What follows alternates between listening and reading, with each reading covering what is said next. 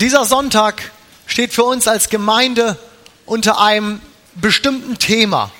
Dieser Tag, dieser Sonntag steht unter dem Thema, dem ganz großen, breiten Thema Diakonie. Und wenn ihr gekommen seid und durch, den, durch das Foyer gegangen seid, habt ihr auf dem Weg hier rein schon festgestellt, dass dort einige Stände sind und verschiedene Initiativen und Werke sich vorstellen und sagen, so, das machen wir hier. Und im Laufe der Predigt werdet ihr auch noch so ein bisschen mitkriegen, dass das Ganze irgendwie zusammengehört. Ich habe für uns heute einen Text rausgesucht, der wirklich Hammer ist. Und Hammer nicht nur im Sinne von, der ist cool und der macht Spaß zu lesen, sondern viel wortwörtlicher, als mir das manchmal lieb ist, ist dieser Text ein Hammer, denn er hat mich genauso getroffen vorletzte Woche, als ich angefangen habe mit meiner Predigtvorbereitung und da so drin saß und habe gemerkt, der Text macht was mit mir. Es gibt in der Bibel ja diese, diese Verse, das sind so Liebe, so softe Verse und in fast jede Gemütslage könnte ich den so reinsprechen, dir so sagen, du würdest sagen, oh, danke, das ist ja so lieb, das tut so gut zu hören, das musste ich schon lange mal wieder hören. Und dann gibt es so Verse, die liest man eher mit, ja, Vorsicht. Ich befürchte, dass unser heutiger Bibeltext eher in die letztere Kategorie äh, fällt. Und dennoch möchte ich ihn gerne mit euch lesen und bitte euch doch, dass ihr dazu aufsteht, wenn wir Gottes Wort lesen. Wir wollen Gottes Wort ehren und glauben, dass das so Richtschnur für uns im Leben auch ist. Und ihr dürft euch gerne an der Lehne, an eurer Vorderlehne festhalten, wenn ihr so ein bisschen Angst habt vor dem Text nach der Einleitung. Wir lesen aus Matthäus 25 die Verse 31 bis 46. Wenn aber der Menschensohn kommen wird in seiner Herrlichkeit und alle Engel mit ihm, dann wird er sitzen auf dem Thron seiner Herrlichkeit. Soweit ja erstmal noch ganz easy. Das ist ja noch ganz cool. Und alle Völker werden vor ihm versammelt werden und er wird sie voneinander scheiden, wie ein Hirt die Schafe von den Böcken scheidet. Und er wird die Schafe zu seiner Rechten stellen und die Böcke zu seiner Linken.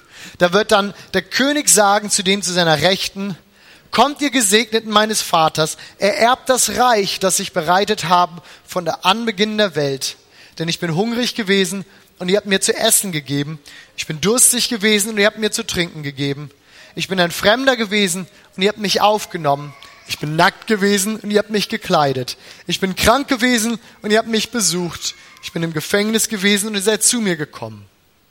Dann werden die Gerechten antworten und sagen, Herr, wann haben wir dich hungrig gesehen oder dir zu essen gegeben? Durstig und haben dir zu trinken gegeben? Wann haben wir dich als Fremden gesehen und haben dich aufgenommen oder nackt und haben dich gekleidet? Wann haben wir dich krank oder im Gefängnis gesehen und sind zu dir gekommen? Und der König wird antworten und zu ihnen sagen, wahrlich, ich sage euch, was ihr habt getan, einem dieser geringsten Brüder, das habt ihr mir getan. Dann wird er auch sagen zu denen zur Linken, geht weg von mir, ihr Verfluchten, in das ewige Feuer, das bereitet ist dem Teufel und seinen Engel, denn ich bin hungrig gewesen und ihr habt mich, mir nicht zu essen gegeben. Ich bin durstig gewesen und ihr habt mir nicht zu trinken gegeben. Ich bin ein Fremder gewesen und ihr habt mich nicht aufgenommen. Ich bin nackt gewesen und ihr habt mich nicht gekleidet, krank und im Gefängnis gewesen und ihr habt mich nicht besucht. Dann werden sie zu ihm antworten und sagen, wann her haben wir dich hungrig oder durstig gesehen? Oder als Fremden oder nackt oder krank oder im Gefängnis und haben dir nicht gedient? Dann wird er ihnen antworten und sagen, wahrlich, ich sage euch, was ihr nicht getan habt, einem von diesen Geringsten, das habt ihr auch mir nicht getan.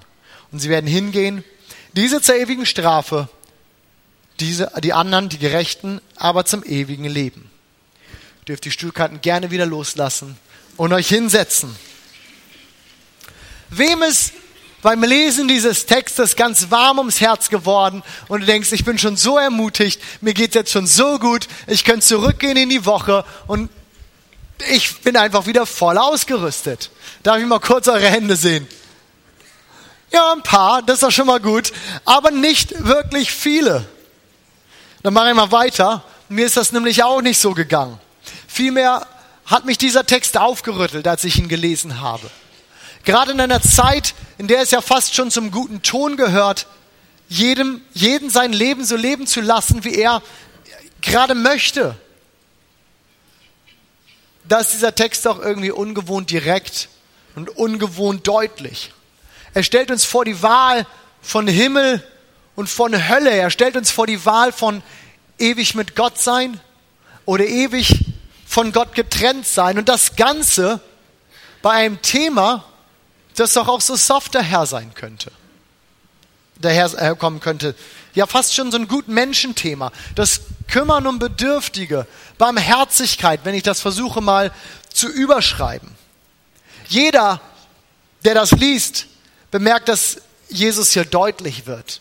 Ich denke, wenn wir diesen Text gelesen haben, ist uns das alles klar. Und wenn Jesus deutlich wird mit einem Thema, dann sollten wir immer genau aufpassen und uns fragen, warum. Wenn Jesus deutlich wird an einem Thema, dann sollten wir schauen, was ist hier los und wie geht es uns eigentlich heute mit diesem Thema. Und genau das möchte ich mit uns tun und deswegen wollen wir nochmal in diesen Text hineinschauen. Wir wollen schauen, dass wir über dieses mulmige Gefühl, vielleicht auch dieses unangenehm berührt sein, dass Jesus so mächtig deutlich hier wird. Wir wollen schauen, dass wir darüber hinwegkommen und kommen zu dem Punkt, dass wir für uns ganz konkret heute an diesem Sonntag in diesem Jahr 2016 etwas mitnehmen können. Denn äh, ist das nicht das, warum wir hier sind? Ich meine, wir können irgendwie Texte lesen, wir können uns irgendwas mitnehmen, aber wenn wir nicht verstehen, worum es geht, wenn wir nicht wissen, wie sollen wir das umsetzen, was sollen wir damit machen, bleibt dieser Text doch irgendwie ja traurig abstrakt. So lass uns unbedingt schauen, dass wir und dass jeder von uns heute irgendwie etwas daraus mitnimmt. Auch wenn es vielleicht nicht so der Text ist, von dem wir sagen, oh, danke schön, das musste ich jetzt mal wieder hören. Ihr wisst, was ich meine? Und dabei wirft dieser Text ganz, ganz viele Fragen und auch ganz, ganz viele Themen auf. Für heute, für meine heutige Predigt, werde ich deswegen die Fragen nach dem Weltgericht und nach der Endzeit, Themen, die hier ja auch mit angesprochen sind, weitgehend erstmal ausklammern. Ausklammern, weil sie zwar unheimlich spannend sind und man sich mit Begeisterung diesem Thema widmen kann und auch ewig sich darüber austauschen könnte, predigen könnte oder sonst wie. Aber weil ich glaube, dass sie uns ein bisschen von dem Thema wegführen, auf das ich heute hinaus möchte. Bisschen von dem Punkt wegführen, den Gott mir für heute aufs Herz gelegt hat. Schauen wir also nochmal in den Text und gucken uns mal an, was hier so passiert. Jesus liebt es ja, in Bildern zu sprechen. Ich denke, wer ab und zu mal so eine Bibel aufschlägt und über die Bücher des Alten Testaments hinauskommt, so ins Neue Testament, wird das schon mal bemerkt haben. Und ich glaube nicht, dass Jesus wahllos in diesen Bildern, wahllos Geschichten erzählt, sondern dass er ganz bewusst was damit bezwecken möchte. Und so, glaube ich, gilt das auch für hier, für diesen Text. Jesus benutzt ein Beispiel aus dem damaligen Alltag. Gar nicht weit irgendwie konstruiert, gar nichts, was man jetzt, wo man viel Fantasie für brauchte, warum das jetzt so sein könnte. Eigentlich ein recht realistisches Szenario. Etwas, was den Jüngern, zu denen Jesus hier in diesem Fall gerade redet, absolut vertraut ist. Denn es war normal, dass Hirten und Hirten waren, wer hat von euch schon mal einen Hirten getroffen? Ein paar. Wer hat von euch schon mal einen Handwerker getroffen? Viel mehr. Hä? Du hast einen Meister getroffen. Uh, mit dir muss ich mal reden. Das ist gut. Ihr müsst euch das so vorstellen, über einen Hirten zu reden zur damaligen Zeit war wie heute über einen Handwerker zu sprechen. Jeder weiß genau ungefähr, was da so passiert. Ich weiß auch, Handwerker ist nicht gleich Handwerker, bla bla, aber ich bin Pastor, ich habe keine Ahnung. Ich kenne Leute, die können das richtig gut das war nichts Fremdes. Das Bild des Hirten und von Schafen und das Ganze, das war absolut alltäglich. Und nun erzählt Jesus diese Geschichte von diesem Hirten, der die Schafe und die, die Böcke teilt. Und das war absolut normal. Denn jeder Hirte teilte abends seine Herde. Und er teilte sie in Schafe und er teilte sie in Ziegen. Die sind übrigens gemeint, wenn wir hier bei Luther von Böcken reden. Ziegen wurden in die Ställe gebracht, weil sie die Kälte nicht so gut abkonnten. Schafe wurden draußen gelassen, weil sie gerade frische Luft brauchten. Und so hatte man am Ende des Tages zwei ganz fein säuberlich getrennte Gruppen, die einen hier, die anderen dort. Und in dieses alltägliche Szenario bringt Jesus jetzt eine Bewertung dieser beiden Gruppen und verbindet diese Bewertung mit einem sehr wohlvertrauten Gut der damaligen Zeit. Denn Barmherzigkeit und Milde den Schwachen gegenüber, das waren keine neuen Tugenden. Im Alten Testament wies Gott sein Volk sehr klar an, gut mit dem Fremden umzugehen. Er wies sie an, sich um die Armen zu kümmern. Und auch Witwen und Waisen, so zwei, zwei Personengruppen, die fast schon beispielhaft immer wieder genannt werden für benachteiligte Menschen, finden viel Erwähnung im Alten Testament und auch sie genossen einen besonderen Schutz. Barmherzigkeit und das Kümmern um Arme war nichts, was irgendwie jetzt ganz neu wäre. Was noch lange nicht heißt, dass es auch so gelebt wurde. Wenn wir noch ein klein bisschen zurückblättern, und ich gebe euch das mal so als Hausaufgaben mit, ihr dürft euch das mit dem Stift gerne auf dem Arm schreiben, ins Handy oder sonst wie, lest ruhig mal ein bisschen das drumrum, wenn wir so eine Predigt predigen, ist ganz, ganz spannend. Nur zwei Kapitel vorweg schimpft Jesus noch wie ein Rohrspatz über die Pharisäer, weil sie genau das nicht tun, was sie sagen. Dort heißt es in, Vers, äh, in Matthäus 23, Vers 3, nur reden, aber nicht tun, was sie predigen dass die Pharisäer nur darauf bedacht sind, gut auszusehen und über dieses Ganze das Recht und die Barmherzigkeit vergessen. Und genau an diesem Punkt setzt Jesus an. Genau an diesem Punkt erzählt Jesus diese Geschichte. Und das ist auch genau der Punkt, auf den ich für heute mit uns hinaus möchte.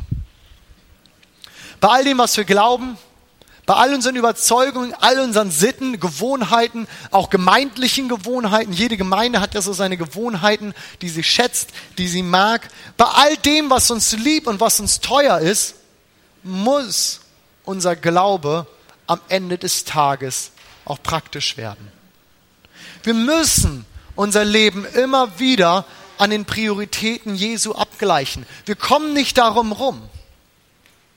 Und das Thema Barmherzigkeit ich hoffe, dass uns das durch diesen Text, auch in diesem Text schon deutlich geworden ist. Das Thema Barmherzigkeit, das Kümmern um die Bedürftigten und die, Nach äh, und die Benachteiligten ist keine Frage von Extrapunkten. Das hier ist kein Bonuslevel. Ich kann hier nichts besonders gut machen. Nein, hier geht es, das ist ganz bodenständig. Hier geht es um nichts mehr und nichts weniger als um das Wesen unseres Glaubens. Barmherzigkeit und Gnade sind das Wesen Gottes und deswegen auch nicht verhandelbar. Ihr Lieben, das ist mir wichtig, dass wir das, dass wir das haben heute Morgen. Barmherzigkeit ist das Wesen Gottes und deswegen nicht verhandelbar. Ich muss nicht lange blättern in meiner Bibel, um Geschichten zu finden, in denen Gott die Benachteiligten irgendwie heraushebt, in denen er gerade ihn, den Personen, die man so schnell vielleicht auch mal übersehen würde, gerade wo er ihnen die Hauptrollen zuschreibt. Sei es die Samariterin am Brunnen, die Prostituierte, von der Andi vor ein paar Wochen gesprochen hatte, die Kinder, die zu Jesus wollen und die Jesus, äh, die die Jünger wegschicken und Jesus sagt, was macht ihr da? Lasst die Kinder zu mir kommen die arme Witwe, die all ihr Geld gibt, die Zöllner, die unbeliebt waren wie sonst wer, oder auch der Aussätzige, von dem unser Pastor Alex letzte Woche gesprochen hat. Alles Personen, die in den damaligen Tagen ganz, ganz hinten anstanden in der Gesellschaft, die kaum Rechte hatten und noch viel weniger Ansehen. Und alles Personen, für die Jesus sich Zeit nimmt. Personen, für die er sich von seinem alltäglichen oder von seiner eigentlichen Beschäftigung unterbrechen lässt. Person, für die er riskiert, sein eigenes Ansehen zu schwächen. Lass uns das mal auf der Zunge zergehen lassen. Du bist gerade mitten in etwas drin, in einer Aufgabe, die dir wichtig ist und das macht dir Spaß, dein Hobby, du bastelst gerade irgendwie an, an irgendeinem Segelflugzeug oder du fütterst deine Fische oder keine Ahnung, was ihr so gerne macht. Von wem würdest du dich unterbrechen lassen? Wer darf kommen und sagen, lass mal alles stehen und liegen, komm mal her, wir müssen mal was anderes machen. Ich weiß persönlich, gibt es ein paar Leute, kein Problem, da lasse ich mich gerne unterbrechen und ich bin immer für die da oder ich, ich würde auch was anderes machen. Aber es gibt genug Leute, wo ich sage, nachher, ich bin gerade mittendrin in etwas. Kennt ihr das? Oder geht nur mir das so? Jetzt kommt Jesus und ich lese seine Geschichten und es sind genau diese Personen, die Benachteiligten, die Schwachen, die Armen, die Prostituierten, die Zöllner, von denen er sich unterbrechen lässt, wo er erlaubt sagt, okay, ich lasse alles andere stehen und liegen. Ich bin hier gerade auf dem Weg zu einer Verabredung. Ich wollte gerade dahin. Ich bin zum Essen eingeladen. Das wird kalt. Macht nichts. Ich lasse mich von dir unterbrechen. Bei aller Gleichberechtigung, bei allem, Gott hat uns ja alle gleich lieb, gibt es ganz offensichtlich Personengruppen, auf die Jesus schon immer irgendwie ein Auge geworfen hat. Personengruppen, zu denen Jesus zuerst gegangen ist. Menschen, die, ich mag es kaum laut aussprechen, aber die er bevorzugt hat. Und das ist interessanterweise eine Gruppe von Menschen, zu der niemand freiwillig gehören will. Die Schwachen, die Kranken, die Benachteiligten, diejenigen, von denen niemand sagt, von denen niemand stolz sagt, ich bin einer von ihnen, ich gehöre dazu. Und ich muss sagen, dass mich das persönlich, auch gerade in der Vorbereitung jetzt auf die Predigt, das ist der, der große Vorteil, wenn man selber predigt, ähm, man ist immer schon hat die Gedanken schon durchgedacht und es hat vorher schon was mit einem gemacht. Und da hat mich das wirklich persönlich herausgefordert. Denn ich muss mich natürlich fragen, wo ich hier stehe. Ich muss mich natürlich fragen, wo ich hier stehe mit diesem Thema, mit dem Umgang mit den Schwachen, wenn ich doch so gerne davon rede, Jesus immer ähnlicher werden zu wollen. Ich muss mich fragen, wie ich mit den Hungrigen umgehe, wie ich mit dem Fremden, mit dem Nackten, mit dem Bedürftigen umgehe, wie ich umgehe mit den Menschen, die Hilfe im Leben brauchen, wo nicht alles so von alleine läuft. Warum auch immer erstmal. Und hier will ich nochmal zu meinem Freund Jesus zurückkommen. Bei dem sieht das nämlich immer alles so einfach und so offensichtlich aus. Und alle Geschichten, die ich lese, denke ich mir, ja, natürlich, das hätte man so machen müssen. Das ist perfekt. Eins, super. Das liest sich so einfach. Dann kümmert er sich hier um den Blinden, dort rettet er eine Frau, die gesteinigt werden muss. Oder Petrus, ähm, der mal ohne Geld unterwegs ist und trifft einen lahmen, äh, äh, lahmen äh, Bettler und Ganz spontan erzählt er ihm, du, Silber und Gold, das habe ich nicht, aber was ich habe, das gebe ich dir gerne. Im Namen von Jesus von Nazareth, steh auf und geh. Und ich denke, bam, genau so muss das sein, genau so sollte das aussehen. Und dann komme ich wieder in meiner Lebenswirklichkeit an. Und vor jedem Aktivwerden stehen tausend Fragen. Vor jedem Aktivwerden überlege ich erstmal, wie das sein könnte und was die Konsequenzen sind und hatte das überhaupt verdient und muss das auch so sein? Warum ich eigentlich? Der ist doch auch vorbeigelaufen. Vor jedem Aktivwerden tauchen so viele Fragen auf. Doch ich glaube, wir müssen uns bewusst machen, dass Barmherzigkeit kein Projekt ist. Barmherzigkeit ist kein sporadisches Aktivwerden und für diesen Samstag habe ich mir vorgenommen, ich werde mich mal um die Benachteiligten kümmern. Barmherzigkeit ist kein Hobby, kein Mal tun, mal halt nicht tun. Barmherzigkeit ist eine Haltung, die wir ganz tief im Herzen tragen. Und deswegen schalte ich sie nicht auch eben mal an und wieder aus. Und am Samstag funktioniert es und Dienstag ist es raus. Barmherzigkeit ist eine Haltung meines Herzens. Und ich steuere diesen Punkt so bewusst an, weil ich finde, dass unser Text uns genau diesen Punkt nahelegt und aufzeigt. Dann schauen wir mal. Die Gerechten, wie Jesus sie hier in dieser Geschichte nennt, wussten nicht mal, dass sie etwas Gutes getan hatten. Sie haben dem Hungrigen nicht zu essen gegeben, weil sie sich dadurch Extrapunkte verdienen konnten. Sie haben auch niemanden eingekleidet, um sich danach einen Orden anzuhängen. Sie haben das einfach getan, weil es das Richtige war. Es kam aus ihrem Herzen. Und deswegen haben sie sich den Bedürftigen angenommen. Freiwillig. Nicht berechnend. Freiwillig. Nicht berechnend. Und ich finde gerade dieses Wort berechnend hier ein ganz herausforderndes und ganz spannendes Wort. Denn warum tue ich etwas? Was sind die Motive meiner Handlung? Und lasst uns mal für einen kurzen Moment diese zweite Gruppe anschauen, die Jesus hier, ähm, von der Jesus hier erzählt. Das steht nicht so explizit im Text drin, aber wenn ich so ein bisschen zwischen die Zeilen lese, dann kann ich mir sehr, sehr gut vorstellen, wie die Konserva äh, Konversation, auch die Gedanken dieser zweiten Gruppe, die, die Jesus verflucht, die er wegschickt, wie das gegangen ist. Denn sie fragen Jesus, Jesus, wann haben wir dich hungrig gesehen? Wann haben wir dich nicht eingekleidet? Wann haben wir dir nicht gedient? Und ich denke mir so, dass sie vielleicht denken, hätte ich gewusst, dass du das gewesen wärst, ich hätte das doch gemacht. Hättest du mir gesagt, dass du das bist, natürlich hätte ich dir meinen Mantel gegeben. Hätte ich gewusst, dass du das bist, der Hunger hat, natürlich hätte ich dir was abgegeben. Aber das war doch nur irgendwer. Berechnend. Aber nicht unbedingt freiwillig.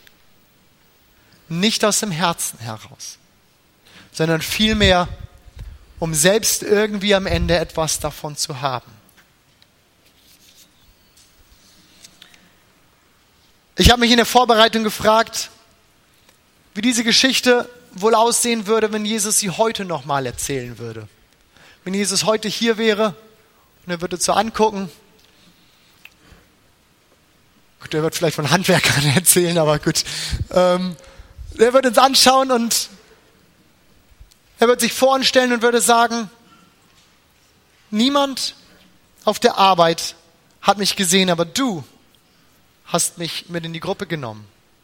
Ich war Außenseiter der Klasse, aber du hast mich beachtet und hast mit mir geredet. Ich hatte ein Handicap und du hast immer geduldig auf mich gewartet, gerade dann auch, wenn ich mal mehr Zeit brauchte.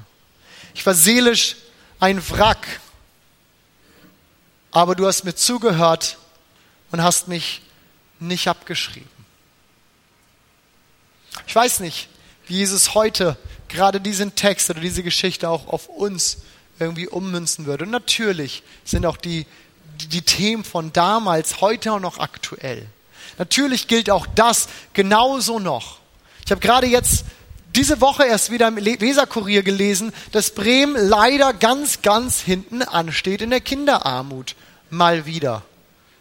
Wir haben es wieder nicht geschafft, hier weiterzukommen oder weiter nach vorne zu rücken.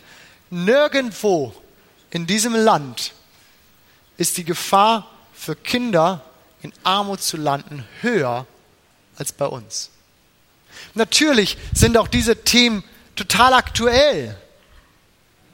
Aber ich frage mich auch, ob wir diesen Text so vielleicht schon so oft gelesen haben, dass er fast schon abstrakt geworden ist. Und ja, wir wissen von der Kinderarmut. Und trotzdem kriegen wir gar keinen Dreh daran.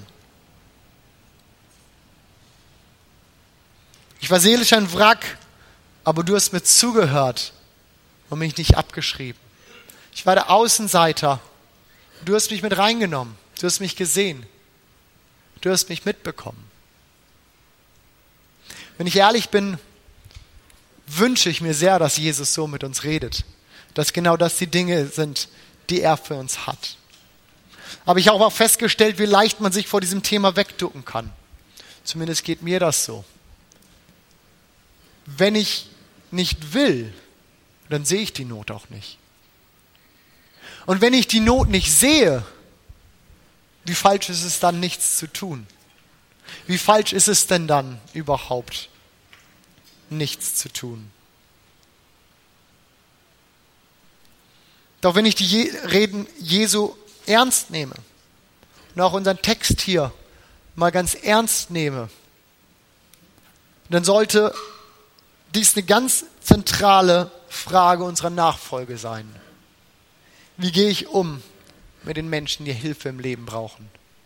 Wie gehe ich um mit den Menschen, die ganz alleine vielleicht nicht zurechtkommen? Schließe ich meine Augen? Schließe ich meine Augen? Oder will ich im selben Leben, in derselben Woche, im selben Alltag, im selben Freundeskreis, in derselben Nachbarschaft, am selben Arbeitskreis, in derselben Schule, wo auch immer ich gerade stehe, will ich in demselben Tag meine Augen öffnen und sehen, was Jesus sieht. Ihr Lieben, wir können einen Unterschied machen. Unser Glaube gebietet uns sogar viel mehr dazu, einen Unterschied zu machen. In unserem dritten Visionsstatement als Gemeinde haben wir das wie folgt formuliert. Wir haben gesagt, wir träumen von einer Kirche, die sichtbar Verantwortung in der Gesellschaft übernimmt. Und im Grunde ist das nichts anderes und hiermit nichts anderes gemeint als das, worüber ich heute Morgen predige. Im Grunde genommen ist das nichts anderes als genau dieses. Und als Gemeinde findet dieses Kümmern um Bedürftige vor allem durch Initiativen und durch Werke statt, wie unser so tolles Sozialwerk, das sich so wahnsinnig entwickelt hat in den letzten Jahrzehnten. Wir werden nachher im Foyer auch diese, die Stände auch unserer, unserer Werke und Initiativen draußen noch mit haben. Erkundigt euch, geht da mal hin, fragt mal nach, was macht ihr eigentlich? Wie sieht das aus? Kann ich vielleicht sogar was tun? Wir haben die Verschenkeraktion, die unheimlich starke Arbeit hier in der Stadt macht. Das ist das Straßenlicht, unsere Gefängnisarbeit und wie sie alle heißen, die Initiativen, hinter denen am Ende doch euer Engagement steht, hinter der doch eure Arbeit steht. Aber ich möchte, ich möchte auch drüber hinwegkommen, über diese großen Dinge, über diese Initiativen, Werke oder sonst was, hinter denen man sich ja auch so schön verstecken kann und die Augen zumachen. Ich möchte jedem von uns heute Morgen auch den Ball zuspielen und sagen, das ist eine Frage, die ist auch an dich und an mich gewendet. Barmherzigkeit ist das Wesen unseres Gottes und nicht verhandelbar. Wo stehe ich also hier, wenn es darum geht, Menschen zu helfen? Wo stehe ich damit, den Schwachen zu helfen, für die Kranken da zu sein, die, die Hilfe brauchen. Ich finde es eine unheimlich herausfordernde, echt persönliche Frage, sich dem zu stellen. Aber ich finde stark, dass Jesus sogar noch weitergeht. Er geht noch weiter, als nur sich den Schwachen zuzuwenden und ja, mich für das Gleiche aufzufordern. Und hier möchte ich nochmal einen, einen kurzen zweiten Punkt mit uns aufmachen, der mir wirklich auf dem Herzen liegt.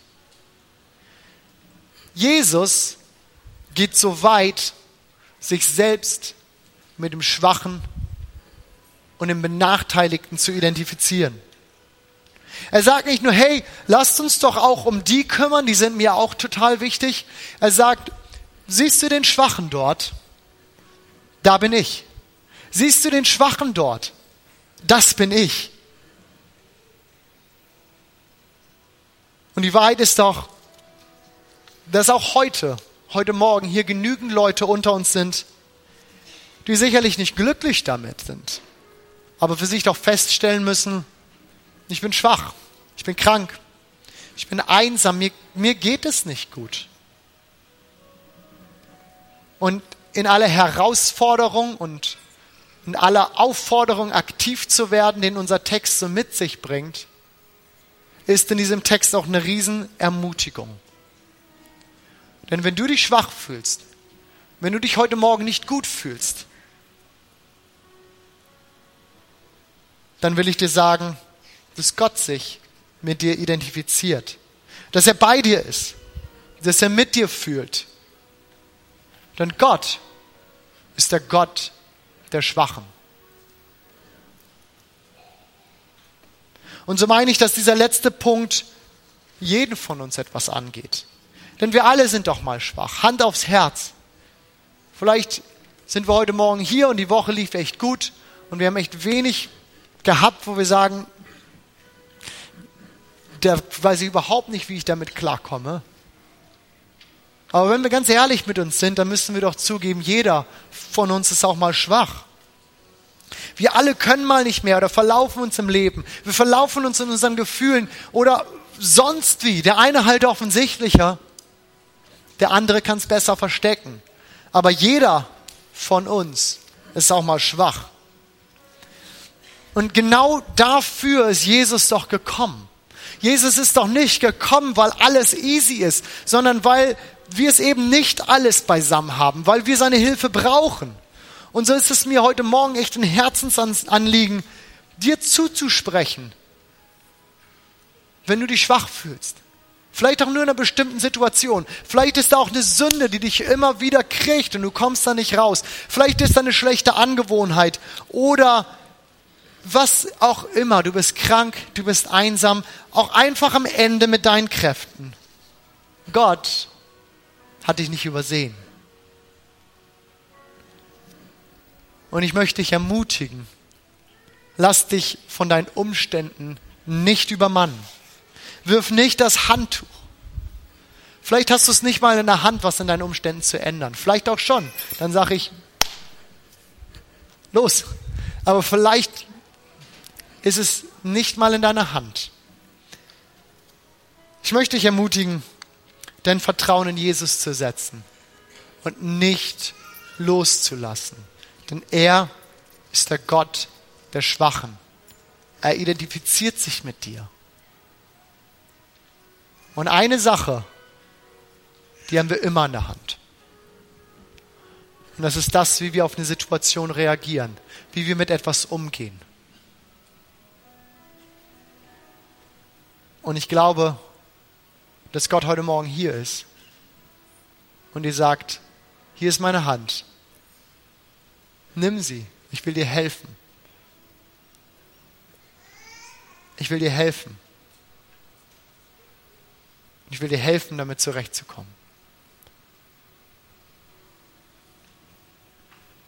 Ihr seid es gewohnt von uns, dass wir euch es kaum in der Predigt lassen, wo am Ende nicht irgendeine Challenge ist, wo ihr am Ende nicht irgendwie für euch überlegen müsst, was macht das jetzt mit mir? Wie gehe ich, da, wie gehe ich damit um?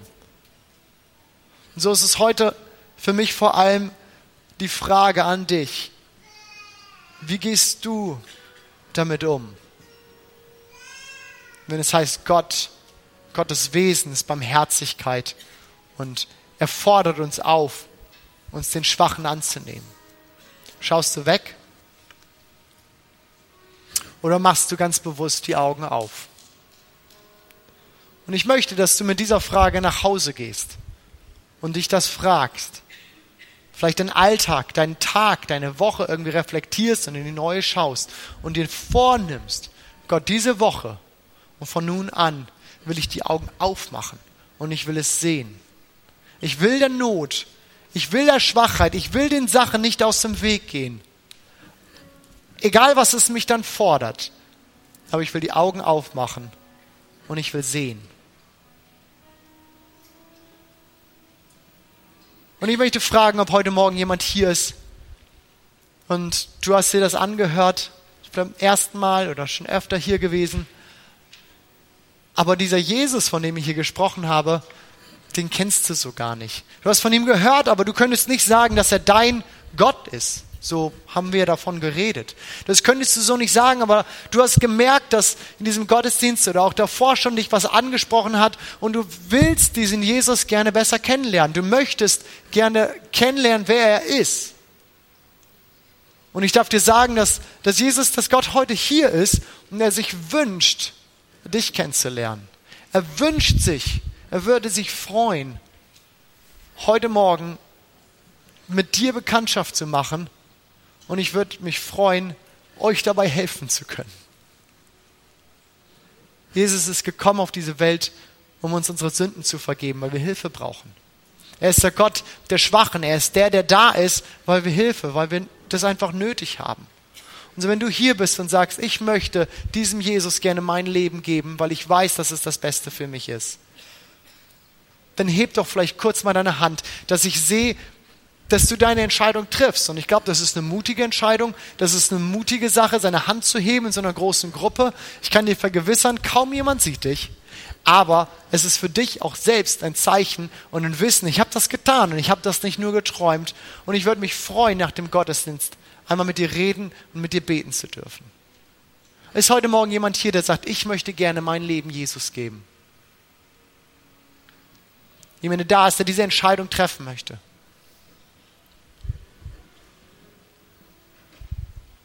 Vater im Himmel, ich danke dir, dass, dass du deinen Sohn gesandt hast und dass wir, dass wir wissen dürfen, dass wir dich immer an unserer Seite haben. Ob es uns gut geht oder nicht. Egal wie stark wir gerade dastehen oder nicht. Du bist der Gott der Schwachen. Du bist der, der gekommen ist, weil wir dich nötig haben. Und ich danke dir, dass du gekommen bist, uns unsere Sünden zu vergeben. Und ich danke dir, dass wir eine Beziehung mit dir leben dürfen. Und ich bete für jeden Einzelnen, der diese Entscheidung heute Morgen hier getroffen hat, Herr, dass du diese Entscheidung festmachst, dass du in ihr Leben kommst und dass du alles neu machst, dass du alles aufräumst. Ich bitte dich, Jesus, dass du uns Gnade gibst, aber auch genau diesen Punkt für uns aufzunehmen. Die Schwachen, das Schwache um uns herum zu sehen und nicht die Augen zuzumachen und wegzuschauen, sondern ganz bewusst hinzugehen, zu sagen, ja, wir sind hier als Christen in dieser Welt, um einen Unterschied zu machen. Wir sind hier, um sichtbar Verantwortung zu übernehmen. Herr, genau das wollen wir tun. Hier sind wir, Herr. Amen.